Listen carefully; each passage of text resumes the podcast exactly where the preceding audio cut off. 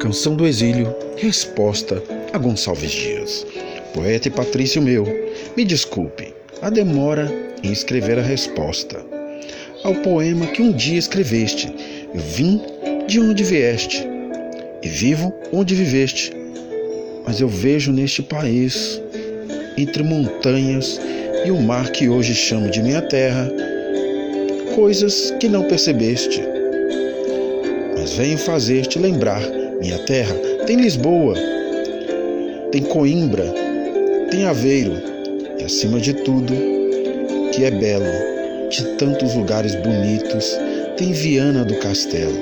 Minha terra tem o Tejo, tem o Lima, tem o Minho, que separa a minha terra da Espanha, terra do meu vizinho, minha terra que tem madeira, tem Tavira, tem Açores, flores por todos os lados, mil perfumes, tantas cores. Cá não temos palmeiras, nem o canto do sabiá, mas as aves que aqui gorjeiam também não gorjeiam lá.